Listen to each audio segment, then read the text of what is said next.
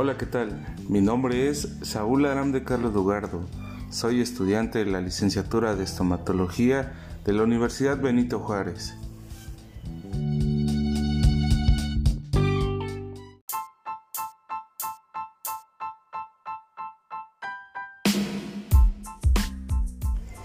Y bueno amigos, en esta ocasión me gustaría hablar sobre la dactiloscopía, que es uno de los principales sistemas de la identificación forense, ya que está basado en estudios de la impresión o reproducción física de los dibujos formados por las crestas papilares de los dedos en las manos. Este método se ha venido utilizando con distintos fines, tanto en el ámbito civil como en el ámbito policial y penal siendo de utilidad fundamental en la investigación forense.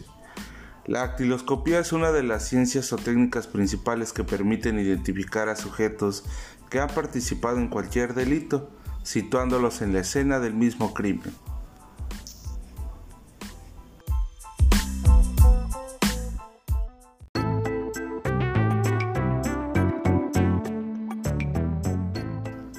En la actualidad, las huellas dactilares representan una de las tecnologías biométricas más seguras y son consideradas pruebas legítimas de evidencia criminal en cualquier lugar del mundo.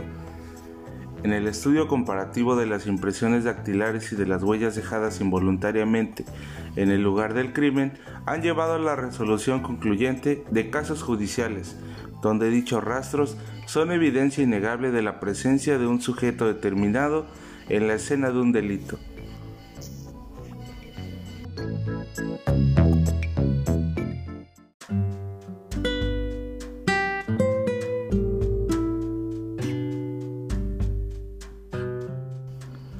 Según Bucetich, es la ciencia que estudia a las huellas dactilares y por la cual podemos identificar a personas físicamente consideradas por medio de la impresión o reproducción física de los dibujos formados por las crestas papilares. Desde 1935 se adoptó como medio de identificación. Además, se utiliza el Henry canadiense en la Registraduría Nacional del Estado Civil y de Henry americano en la Policía Nacional y la Fiscalía.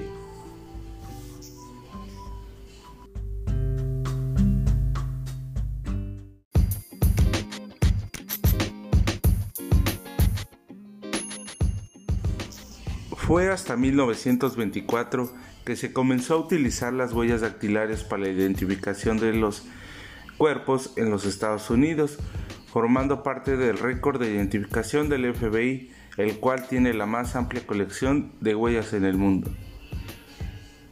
Pues bueno, los principios es que hay una gran variedad, no hay una huella igual a otra. Puede haber semejanzas entre las huellas, pero siempre hay puntos característicos que las hacen individuales a la persona. Perenidad. La huella dactilar se mantiene sin cambiar durante toda la vida del individuo. Las huellas dactilares aparecen en el ser humano desde el sexto mes de gestación hasta la putrefacción del cadáver. La inmutabilidad.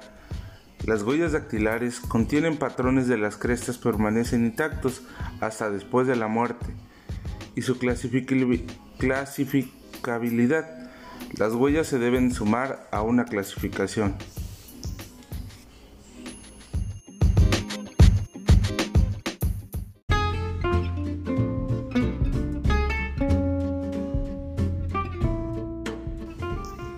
Tenemos que la anatomía papilar, pues en este caso se van a presentar de diferentes formas o en diferentes eh, dibujos.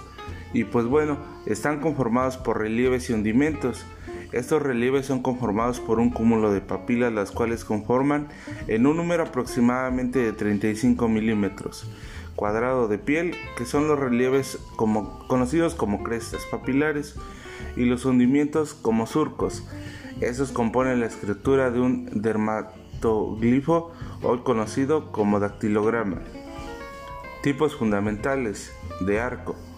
Carece de deltas y sus crestas corren a un lado u otro sin volver sobre las mismas. Presillas internas. Se caracteriza por tener una delta a la derecha del observador.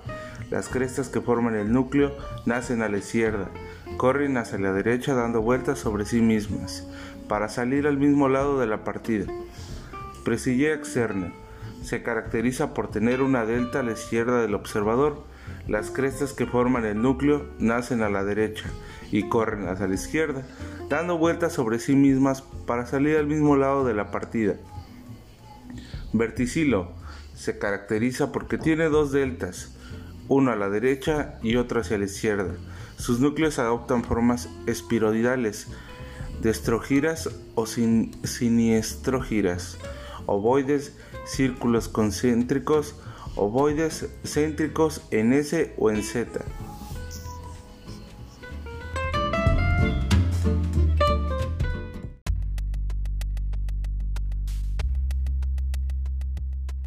Pues bien, una vez teniendo en cuenta esos datos, hablaremos sobre el informe pericial dactiloscópico, que en estos casos es el que se utiliza en la medicina forense para identificar cadáveres.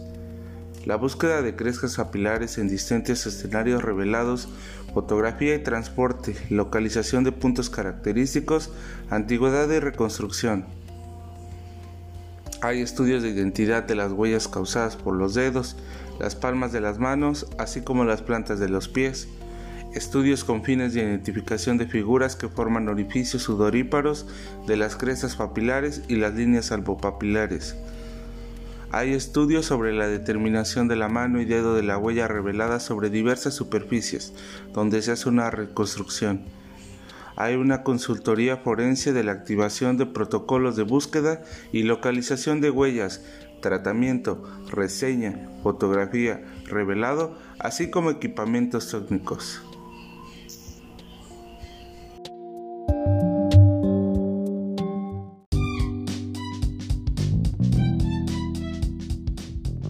Y bueno amigos, espero que este tema haya sido de su interés. Recordemos que la estomatología forense es también un ámbito muy especial y que sirve demasiado en el, reconocimiento de cadáveres.